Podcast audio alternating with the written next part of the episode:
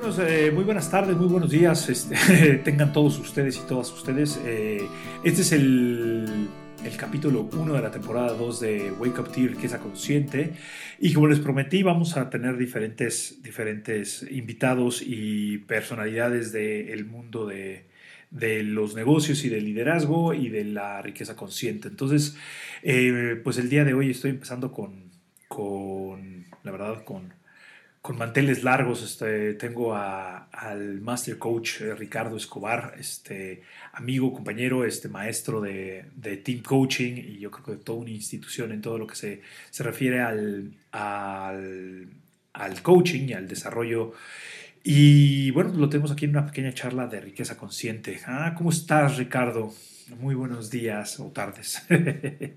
pues muy bien, Gabriel, muchísimas gracias por la invitación. Aquí encantado de compartir un té y conversar sobre estos tiempos tan interesantes que nos está tocando vivir. Claro, un, amigo me decía, ya, estoy cansado de vivir momentos históricos.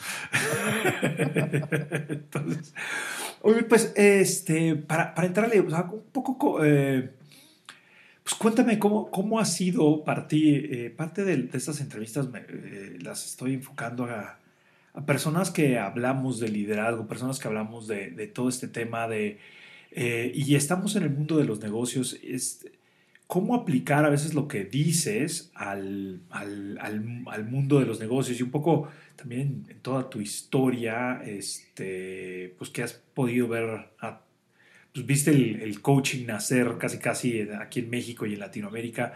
¿Cómo ha sido eso? O sea, ¿cómo fue el último año? ¿Y, qué le puedes, y qué le podrías como, qué nos podrías compartir de, de lo que viste con tus clientes y de lo que sabías que se tiene que hacer? Y a partir de ahí este, también lo implementaste en tu, en tu, en tu empresa. Ok, bueno, pues creo, y empezaría un poco por lo que tú estás comentando, a veces todos los que nos dedicamos a estos temas de liderazgo estamos muy acostumbrados a decirle a los líderes teóricamente lo que deben hacer y o influir en ellos en algún sentido vía coaching o capacitación, etcétera, para que hagan ciertas cosas. Eh, y, creo que siempre pues todos hablamos de que una crisis es una oportunidad y, este tipo de, de, enfoques que, que de tanto repetirlos se vuelven frases. Pero ya cuando nos toca vivirlos y además em, de una manera, digamos, no, no, no, no planeada, no, no, no, no buscada, ¿sí?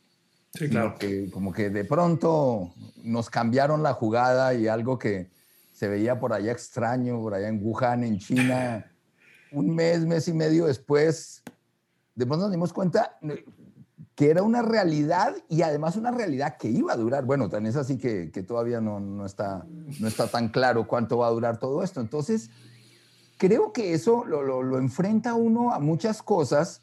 Si de por sí a cualquier persona esto nos, nos movió en lo personal, en lo familiar, ni qué decir en lo empresarial, pues también a los que nos dedicamos a apoyar a otros líderes nos mueve también en, en, en dos cosas. Una, la congruencia.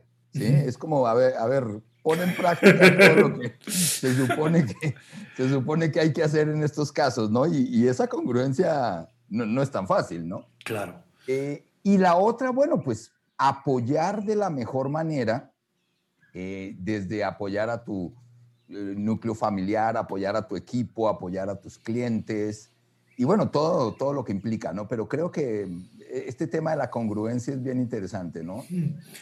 Oye, y, eso de la congruencia, o sea, ¿cómo, ah, pues evidentemente, pues en el, mundo del coaching, y pues me imagino que, o sea, evidentemente tú, llevando una certificación y todo eso también, este, hay muchísimo que ha surgido en, todo este mundo que pues también es una, una amiga eh, mencioné, sí, son los coaches de, de microondas, este, y, y, esa, esa congruencia, ¿cómo tú practicas esa congruencia o cómo tú la pudiste, pudiste afilar tu, congruencia en este, en este, durante esta pandemia?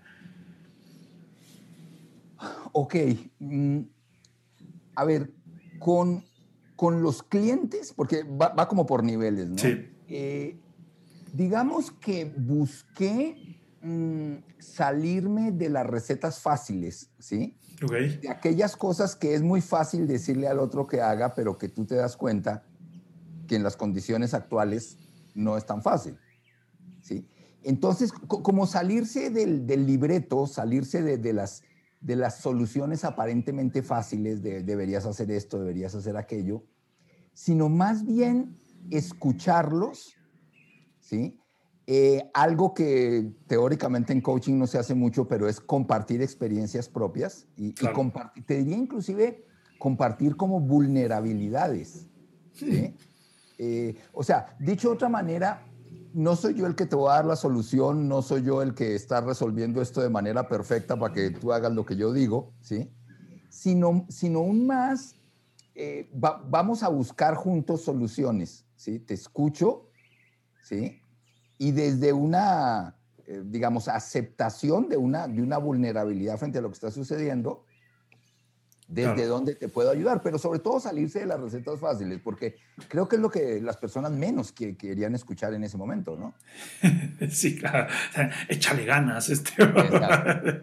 Oye, y este, ¿cómo, cómo se transformó tu, eh, tu empresa este, al, a lo largo de, este, de, este, de esta pandemia, de este primer año de pandemia? Este, ¿qué, ¿Cuál fue como el pivoteo más grande o cómo fue el, el o sea, cómo lo viviste dentro de, la organización, más allá de, pues, el trabajo con tus, con tus clientes, pero hacia el interior, cuáles como fueron estas pues, recetas que tú te empezaste a inventar, me imagino que... Sí, a ver, te diría, ah, un poco en, eh, en, términos de lo que hacemos, pues bueno, fue pasar muy rápidamente de lo presencial a lo virtual, que suena fácil, pero, pero es un cambio tremendamente drástico. Mucho más que yo era de los que defendía que gran éxito de, nuestro trabajo es la presencia. ¿sí?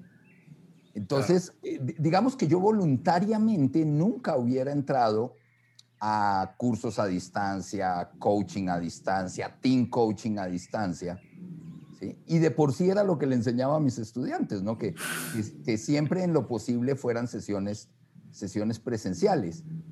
Entonces, pasar a, adaptarse ¿sí? a ese mundo a distancia fue definitivamente todo un reto, pero además no, no había opción. O sea, te doy un ejemplo.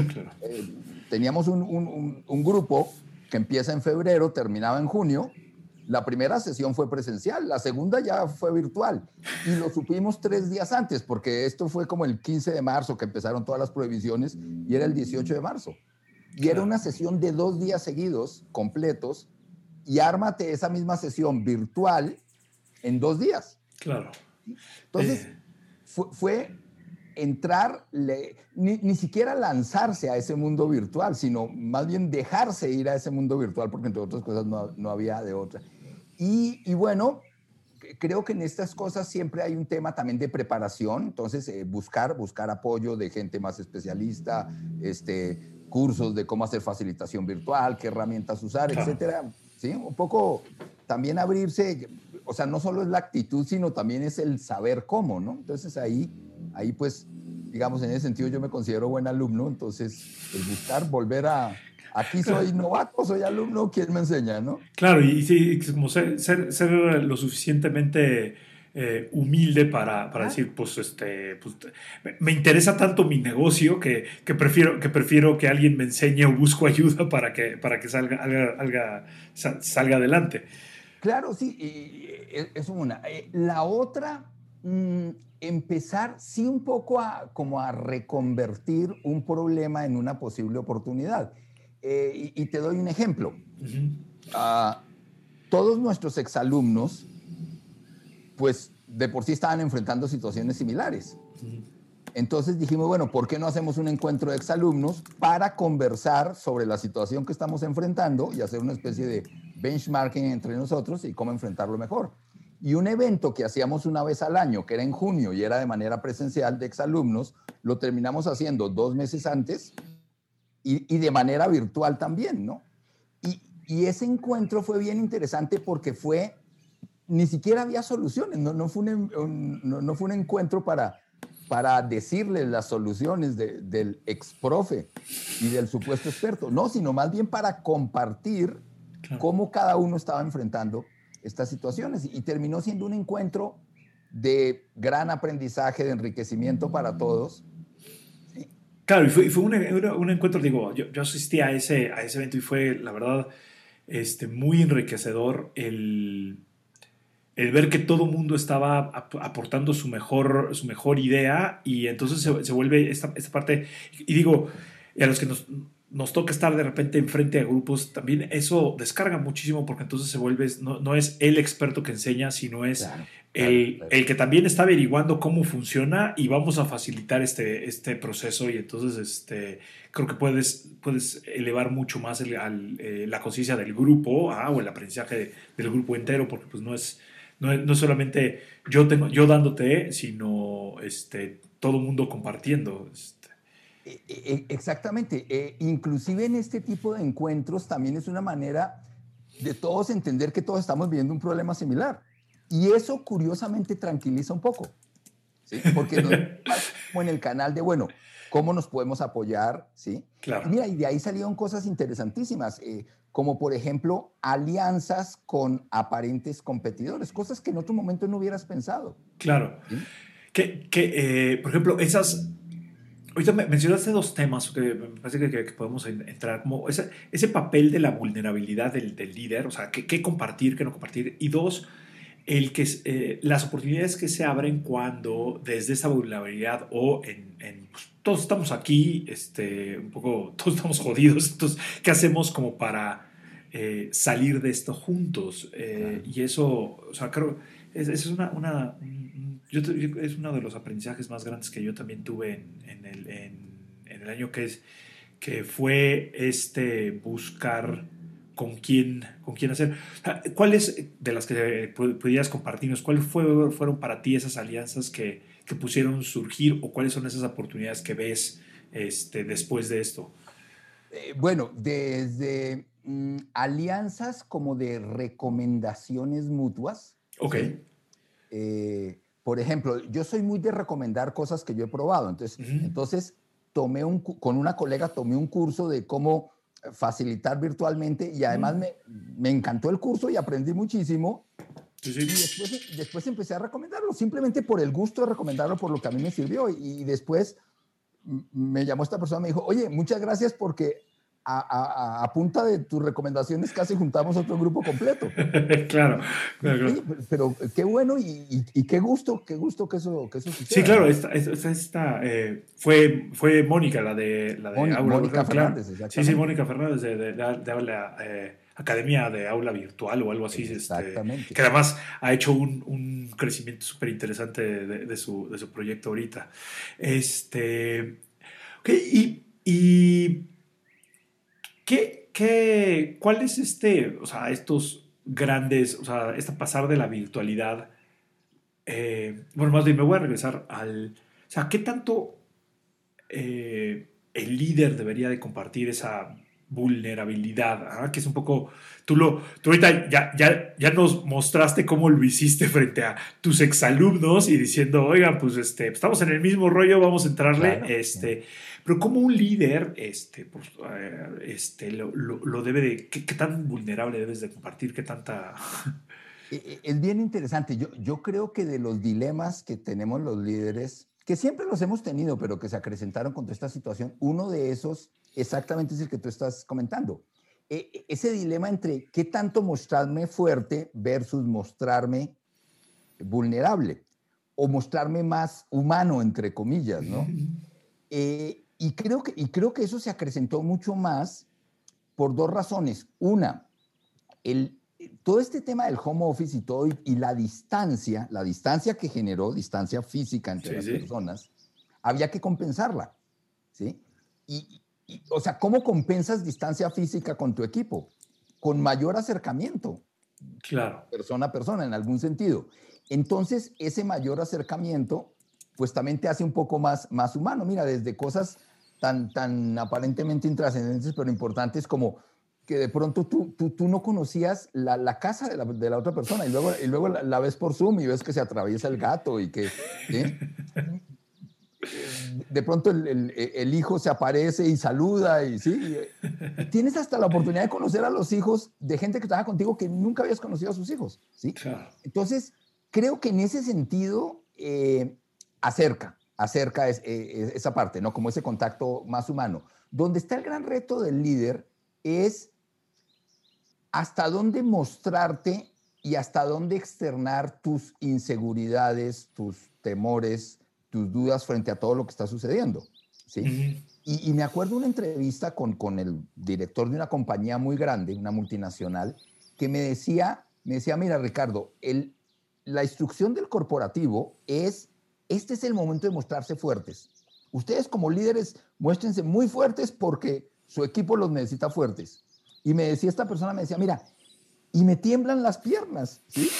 O sea, me tengo que. Lo, bueno es que ahora te, te, ven de la cintura para arriba, ¿no? Porque no, te ven las rodillas temblando, ¿no? Pero era bien interesante y te estoy hablando de una super multinacional y este director que me decía, es que eso de mostrarse fuertes suena muy fácil, pero ¿qué pasa? Claro. ¿Sí? Entonces, yo creo, creo que, que es una mezcla, ¿no? Eh, o sea, yo, yo creo que cuando tu equipo te ve eh, vulnerable en el buen sentido de la palabra, eso acerca. ¿sí? Claro. Y, también creo que todas las personas quieren ser parte de la solución, no quieren ser parte del problema. Ya son parte del problema, o somos parte del problema, pues todos quieren ser parte de la solución. Entonces, entonces yo creo que una, una vulnerabilidad sana mezclada con una muy alta capacidad de escucha, eh, digamos, buscar que la gente proponga, etcétera, también mete, mete a los equipos en otro ánimo, que es el ánimo de busquemos soluciones y el ánimo de apoyemos a nuestro líder porque a todos nos beneficia que esto mejore. Claro. Oye, y por ejemplo, hay una, hay una parte que, por ejemplo, a mí también me ha conflictuado con, con algunos clientes. Es esta, eh, pues todo el mundo se va a casa, todo el mundo está, está, trabajando a distancia, quieran o no, o lo hayan planeado o no, evidentemente pues no fue planeado. Pero este, este combinar un poco... Eh, creo que está implícita en lo, en lo que me, me, contestaste, pero ¿cómo, ¿cómo combinar esta parte de, de vamos a enfocarnos en la tarea y sacar la tarea porque pues no tenemos mucho tiempo, este, entonces estas reuniones que se ha vuelto como muy de moda, las reuniones ágiles de, de, de un check-in rápido, rápido, ahora 15 minutos, pero de repente cómo cómo mezclar esta parte de, suficiente conexión vulnerable este, y no solamente vámonos a, la productividad. Claro, claro. Es que ese es otro de los dilemas que tenemos como líderes que siempre hemos tenido, pero que se acrecentaron, que, es ese enfoque de tarea y resultado versus, enfoque de gente, ¿no? y, y, eso lleva a un tema más de fondo. ¿Hasta dónde exijo resultados que de pronto, de pronto yo, mismo dudo de si se van a lograr o no. Y hasta dónde soy comprensivo, flexible, un poco más humano, con todas las situaciones complejas que, vive el equipo. Entonces, ese, ese es otro dilema a nivel liderazgo ahorita, ¿no? Claro. Sobre todo cuando, cuando el líder es un vocero de, de presiones, imposiciones de la misma organización. Sí, claro. Y de pronto puede generar generar mucha sensación, por ejemplo, de injusticia, de, pero es que ¿por qué me estás pidiendo esto si sabes que es imposible en este momento? Entonces, el manejo de eso también, también creo que es, creo que es bien complejo, pero, pero mira, a, veces yo recomendaría volver a la esencia, ¿sí? Eh, y, la esencia tiene que ver con eh, conversar las cosas, ¿sí? Creo, creo que es un momento de escucharnos mucho, de escuchar a la gente en sus preocupaciones, en sus propuestas, eh, en sus inquietudes, y, también de que nos escuchen desde otro lugar. Y desde ahí, pues bueno, pues buscar soluciones comunes, ¿no? Claro. Pero sí creo que el, que el, llegar imponiendo, el, el, típico líder pusher, en este momento lo que genera es una resistencia muy, muy fuerte, ¿no? y, además ni físicamente estoy en la, ni físicamente estoy, entonces, este, eh, claro.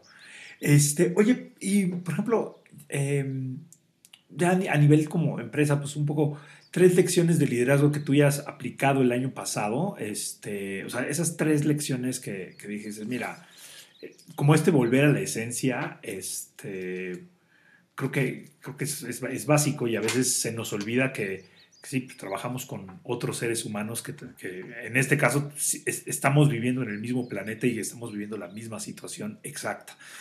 este, cambia el código postal tal vez.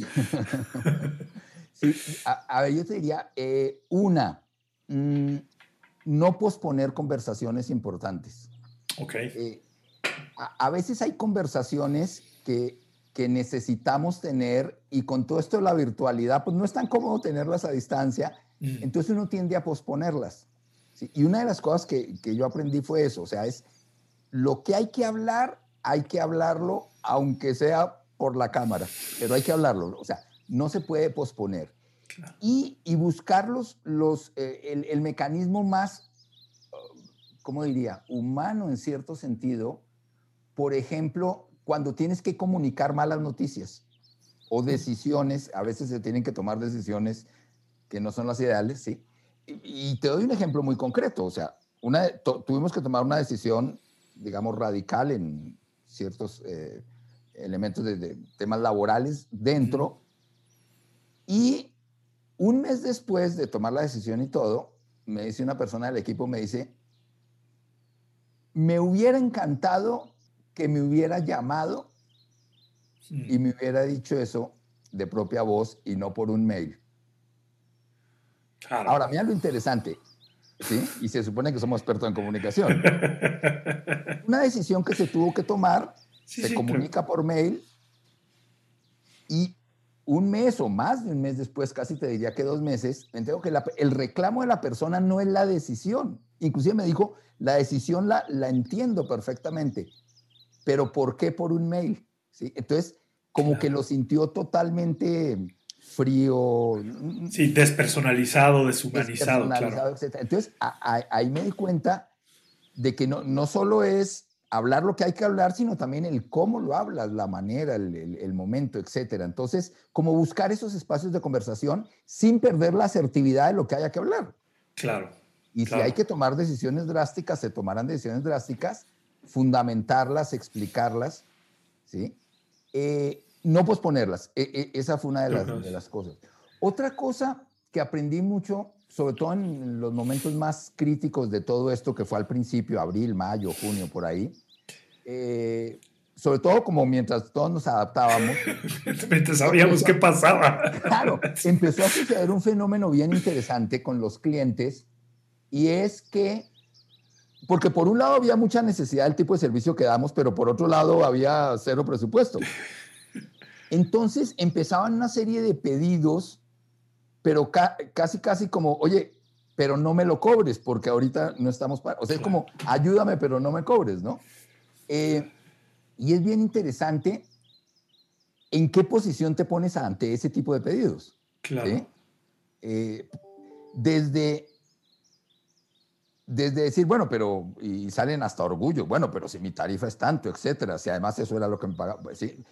Pero por otro lado, entender más a fondo, bueno, realmente, eh, digamos, e, es, como partir, partir de, de la realidad, por un lado, y por otro entender, por ejemplo, que el cliente siempre se acuerda de quien lo apoyó en, sus, en los malos momentos.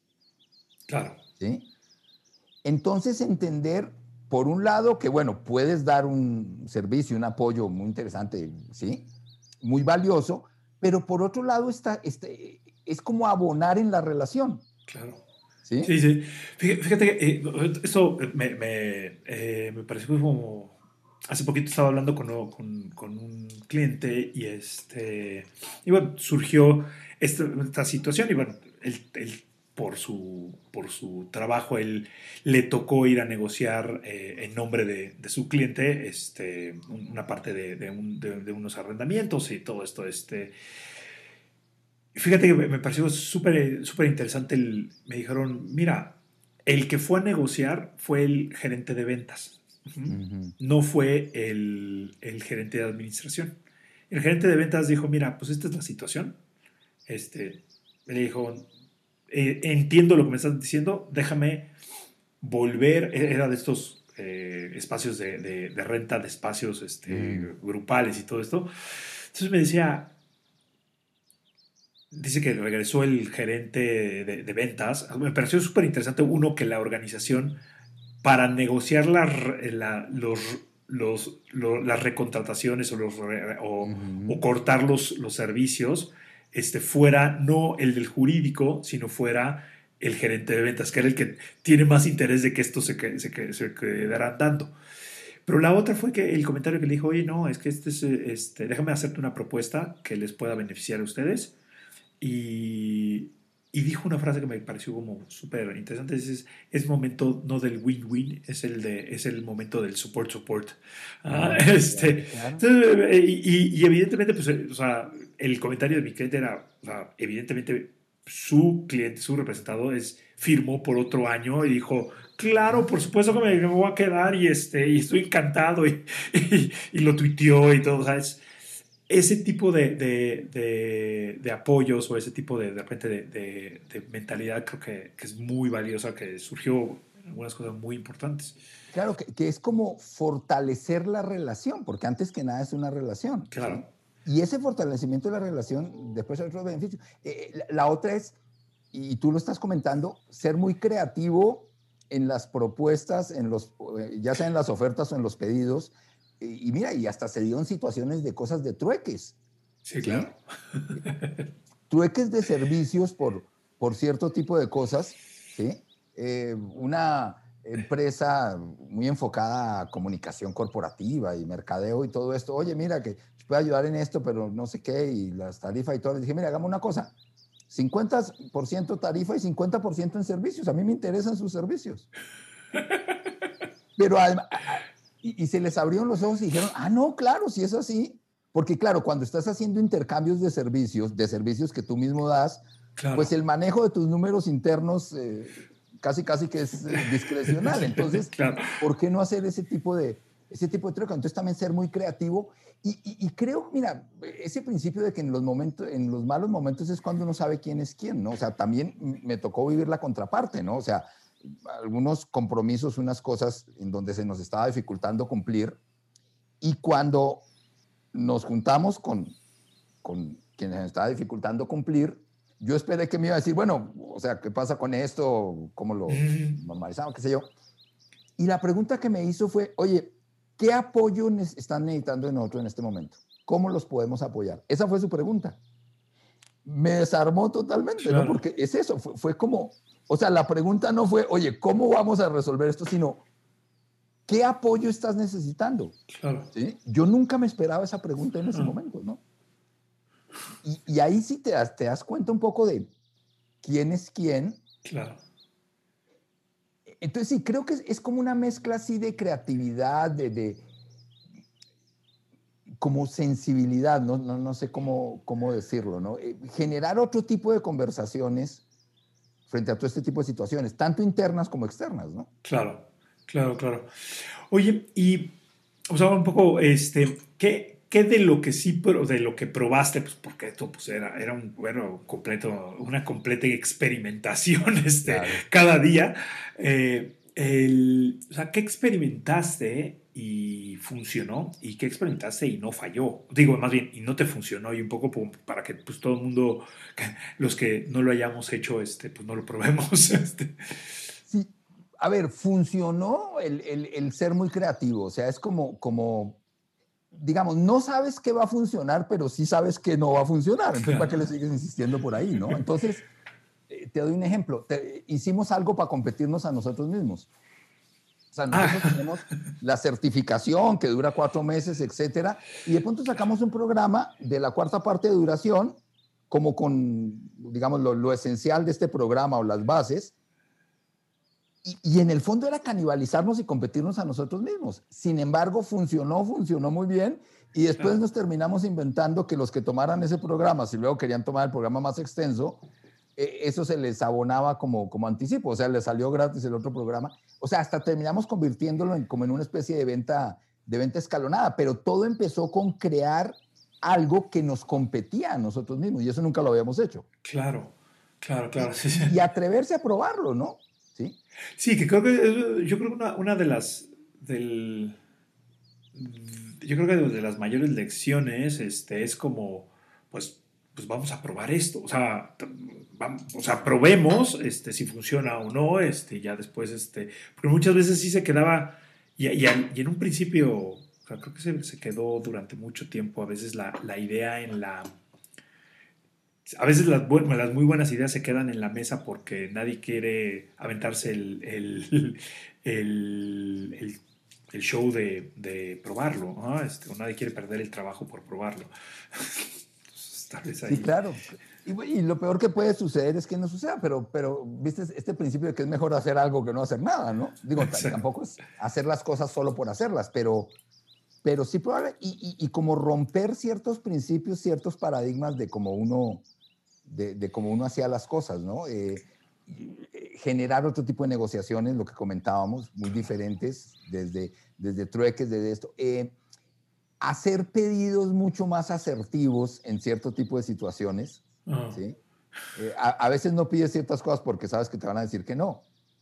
Pero es que las circunstancias que se están viviendo, eh, o sea, también hay que entender que, que, al, estarlas viviendo todos, entonces todos también estamos como en una posición más un poco más flexible, un poco más de, de, de, como dices tú, de, apoyo mutuo, etcétera. Entonces también propuestas que en otro momento hubieran sido totalmente...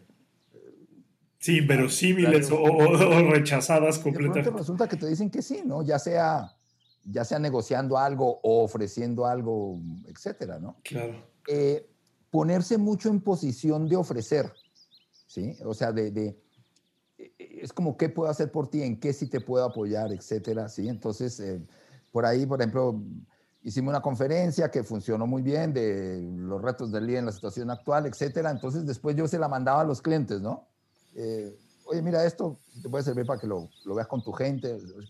Mira, hubo una, una organización muy grande, una persona que fue alumno nuestro, nos, nos organizó por, porque el tema le pareció interesante y por agradecimiento, una sesión con todos sus directores de toda Latinoamérica, una sesión de más o menos una hora, hora y media, no pagada, y había personas de ocho países diferentes de su misma organización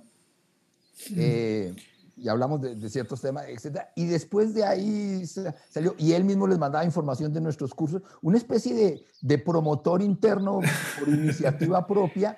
Que, que, surgió, que surgió por, porque tú le enviaste el video de, de tu conferencia. y, había sido algo, pero, pero digamos que por agradecimiento y todo terminó siendo un excelente promotor y nos consiguió un foro espectacular con personas de ocho países de su misma organización Mira, de ese tipo de foros que uno hasta, hasta pagaría porque lo invitaran. Claro, claro. Claro, está. Sí, y, y, eso es muchas veces, sí, son, son de las oportunidades que no, que no, este, que no hubieran surgido este, a veces en, en el día con día, no, no, no, hubiera surgido esa, esa, creatividad.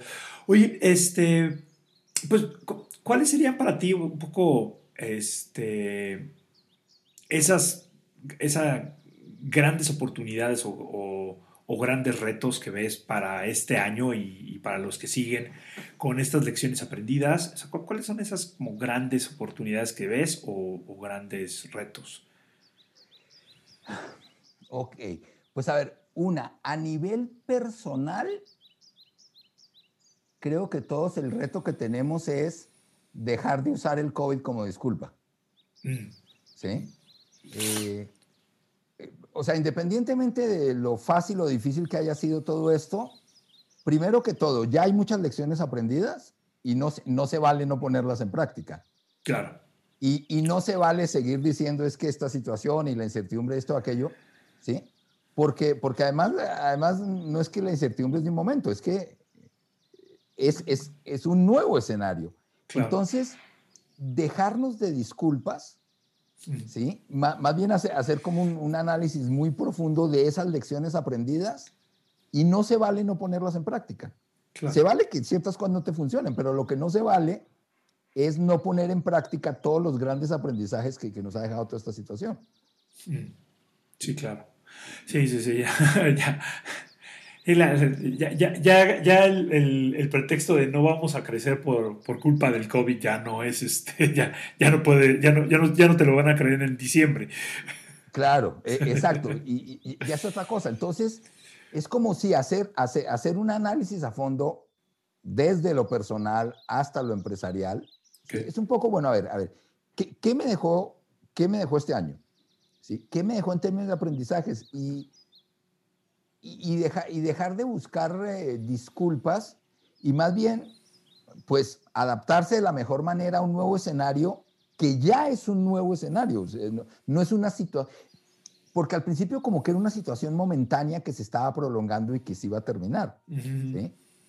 Pero ya nos dimos cuenta que no es así y, por mucho que las cosas se normalicen en términos sanitarios, que en algún momento se terminarán normalizando, pero ya es un nuevo escenario en muchos otros sentidos. Sí, claro. Sí, hay, hay, personas que ahorita a mí me, ya, ya me, están invitando a, ir a sus oficinas. Digo, ay, no, está, está muy lejos. este, entonces, y es, y es eh, va bajando literalmente en Polanco o algo así. Entonces, este, sí hay cosas que ya cambiaron completamente de, de, de adaptabilidad. O sea, ya hay personas perfectamente que te pueden dar una cita por Zoom este, sin que, y antes era como, no, es que es muy difícil que me den una cita, ¿no? Pues, sí, ahora eso, claro.